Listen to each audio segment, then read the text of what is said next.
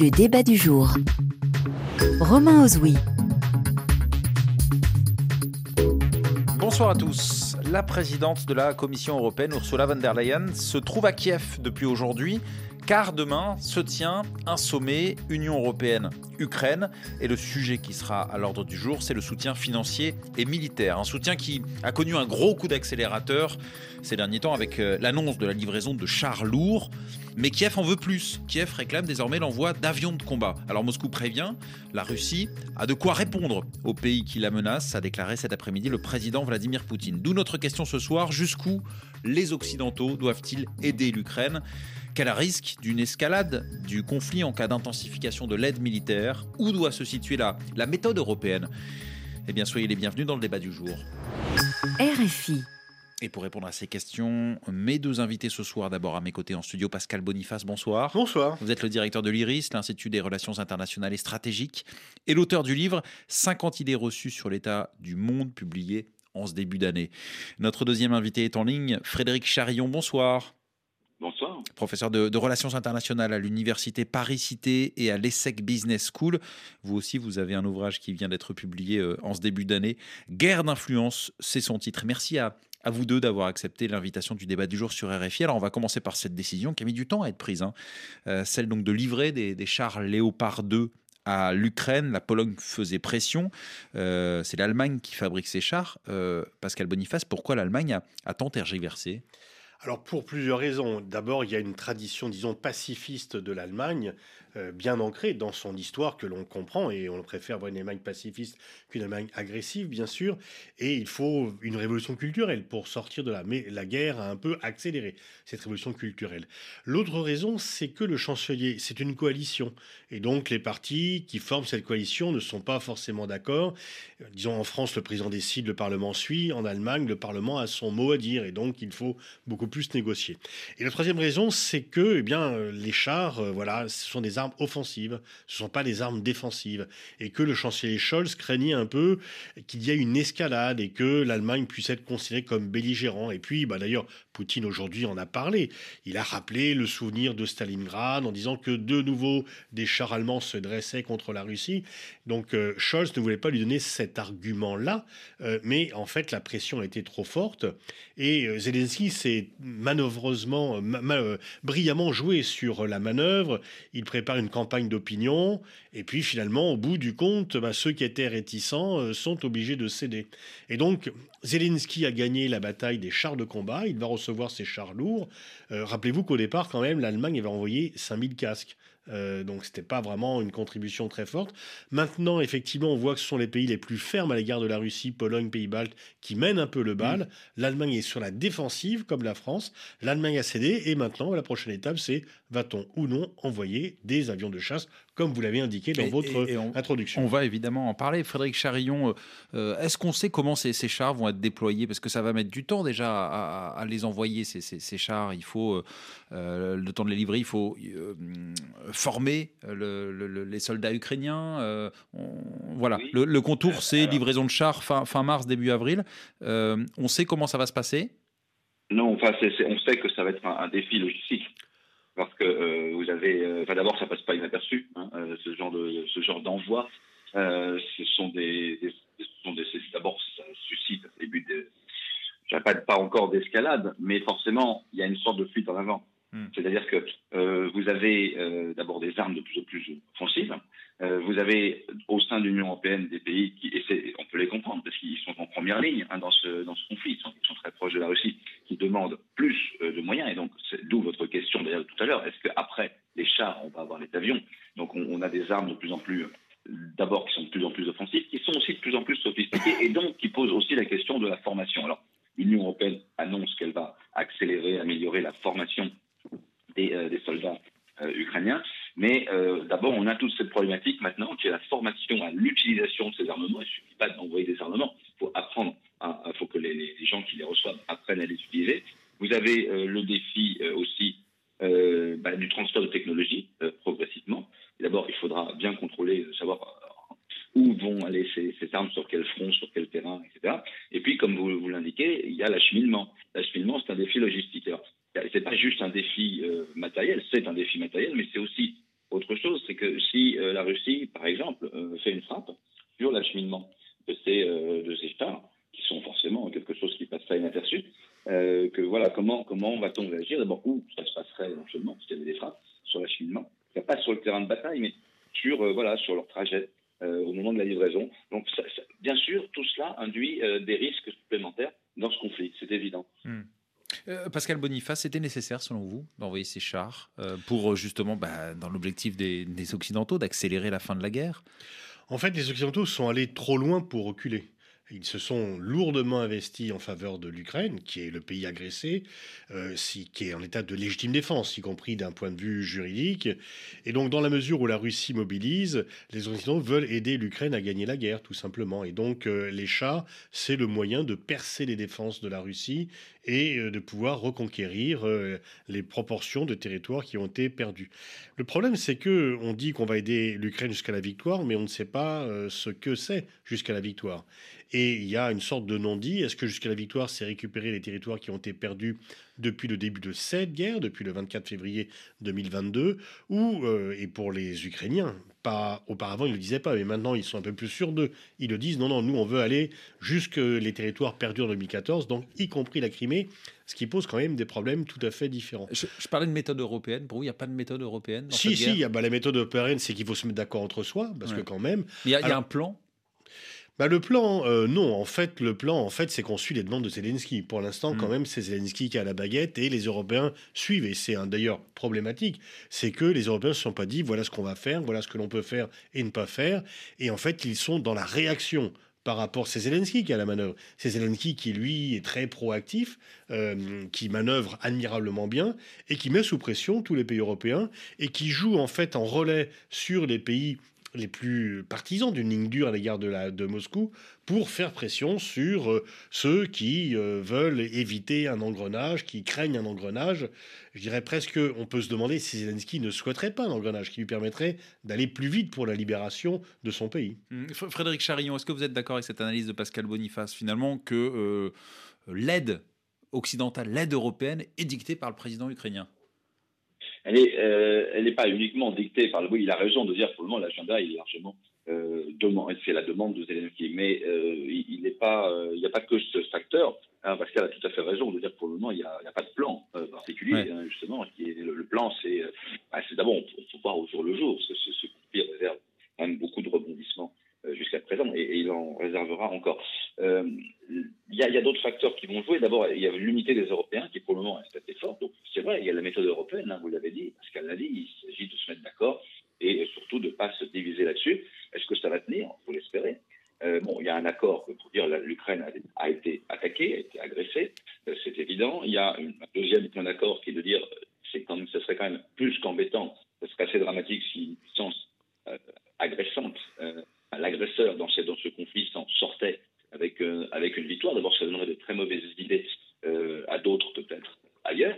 Euh, donc, je crois que là-dessus, tout le monde est d'accord. Là où il faudra mesurer le degré de, solidité de, la cohésion des Européens, c'est euh, jusqu'où, effectivement. Alors, est-ce est-ce qu'on va continuer à être d'accord à mesure que l'on envoie des armes de plus en plus agressives?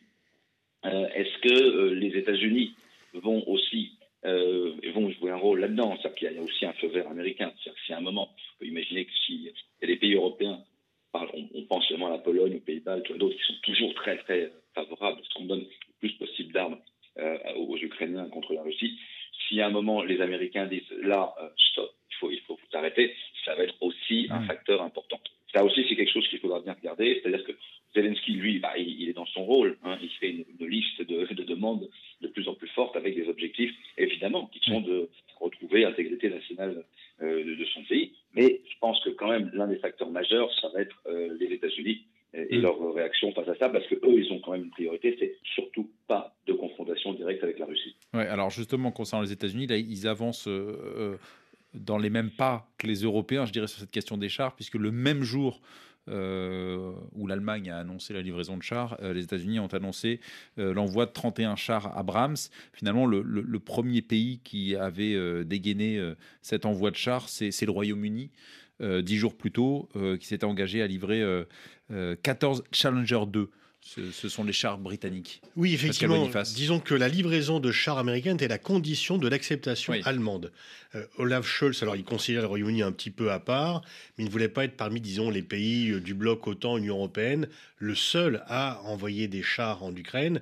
Et donc, alors que les Américains étaient très réticents, parce que comme l'a dit Frédéric Charillon, ça pose des, problèmes logistiques, encore plus bien sûr lorsqu'ils viennent des États-Unis, euh, parce que ça ne se transporte pas quand même facilement.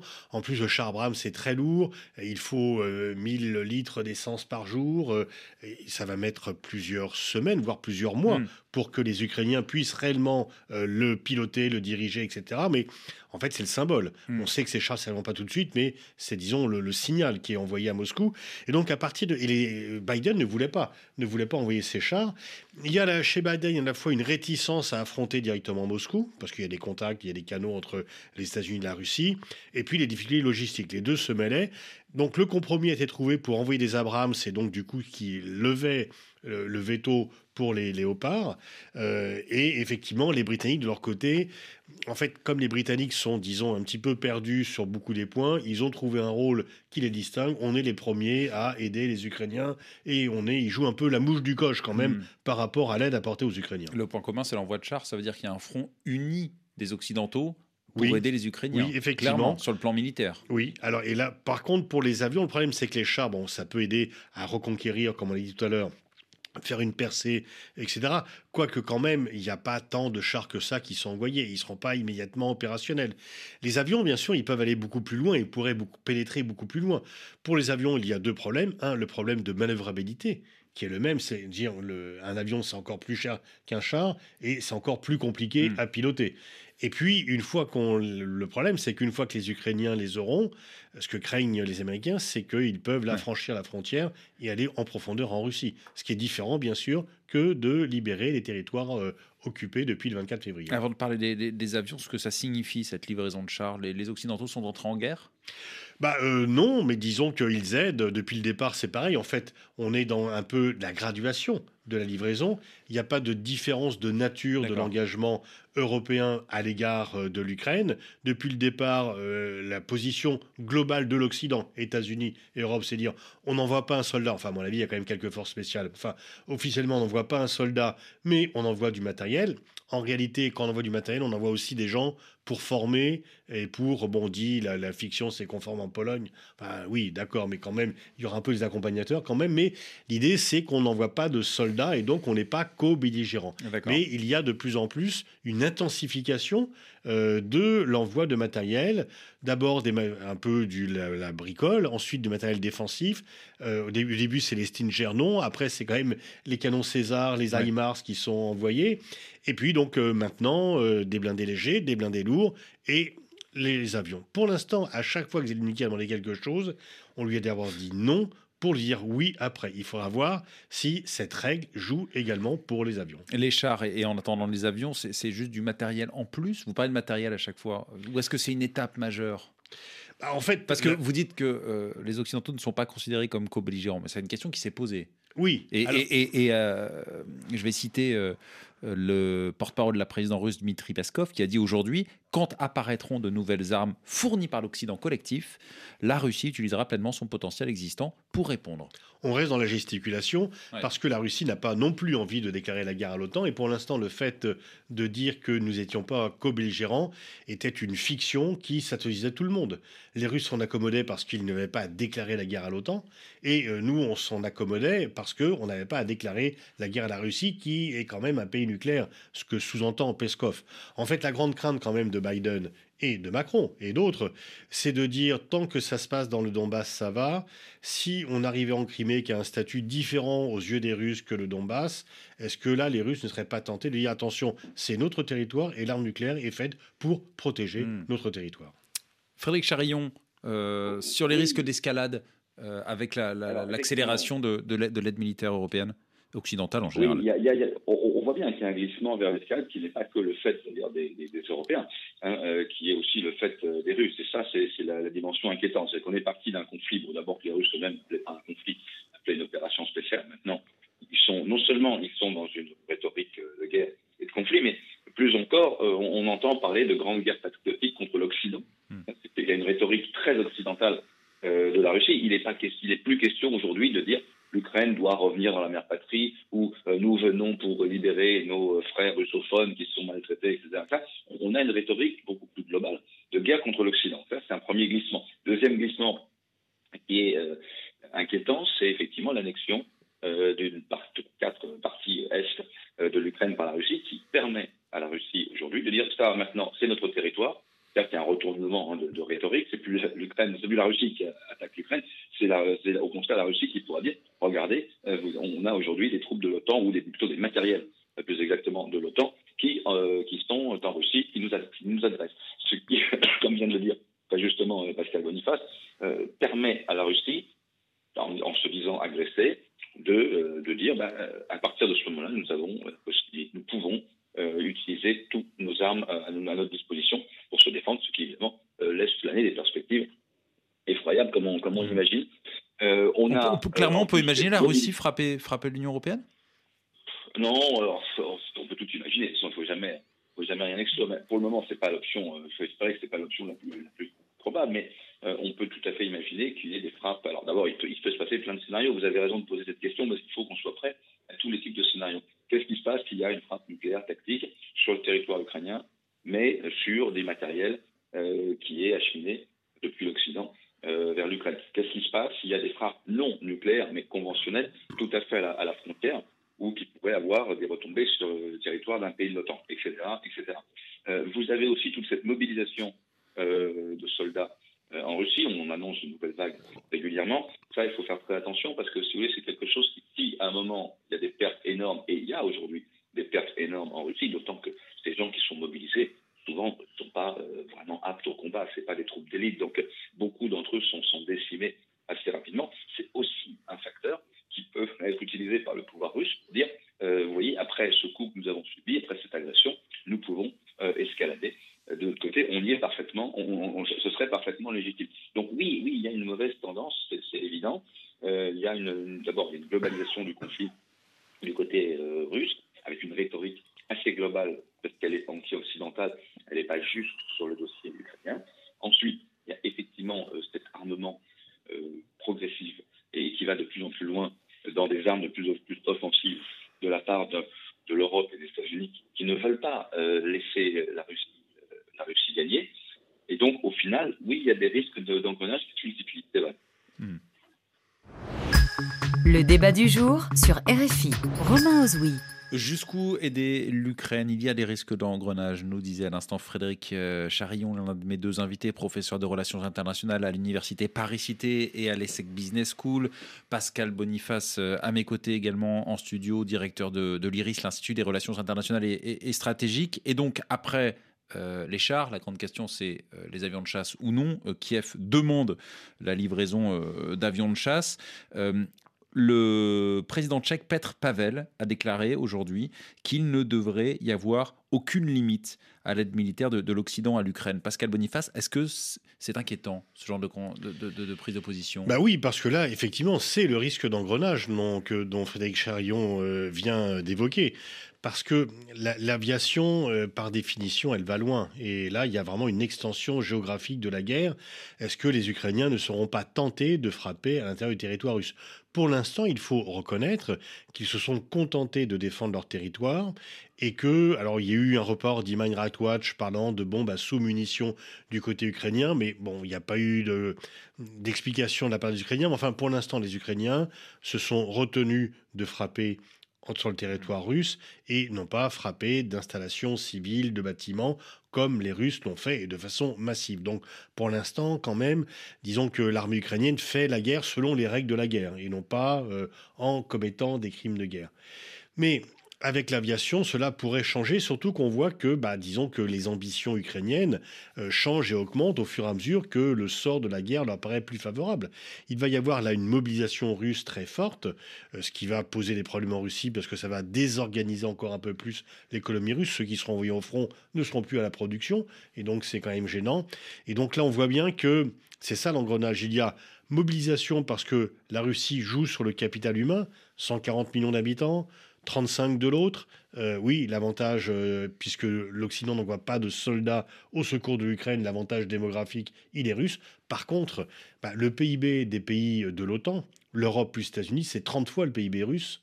Hmm. Et donc, euh, l'aide que matérielle, euh, les équipements, euh, les, dépenses militaires américaines et européennes, c'est là aussi 20 ou 15 ou 20 fois les dépenses militaires russes.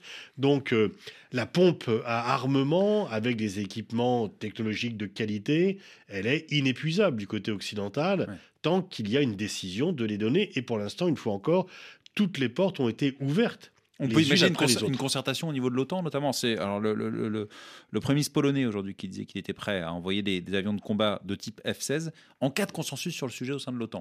Oui, alors le consensus. Pour on parle beaucoup de l'UE. Euh, soyons clairs, le consensus au sein de l'OTAN, c'est quand les États-Unis disent oui. Hein. donc euh, le jour et les Polonais ne vont pas s'amuser, même quelle que soit l'envie qu'ils ont envie d'en découdre par Ukrainiens interposés avec la Russie, ils ne vont pas livrer des F-16 qu'ils ont achetés aux États-Unis, avec lesquels sur lesquels il y a certainement une clause de non-cession parce que les Américains mettent ces clauses et tous les pays qui vendent des armes mettent ces clauses. Donc les, Polonais ne vont pas prendre le risque de se fâcher avec les États-Unis sur ce sujet-là. Et pour l'instant, la position de Biden, telle qu'il a dit assez clairement, est de ne pas de s'arrêter au char et de ne pas passer cette étape. Et le chef d'état-major de l'armée américaine a mis en garde, il dit déjà en fin 2022, au risque d'engrenage, notamment en disant que lui n'était pas vraiment pressé euh, de voir la guerre s'étendre à la Crimée. Hmm. Alors, pour, pour résumer votre propos, est-ce qu'on pourrait dire que les Européens, finalement, répondent aux Américains qui répondent à Zelensky?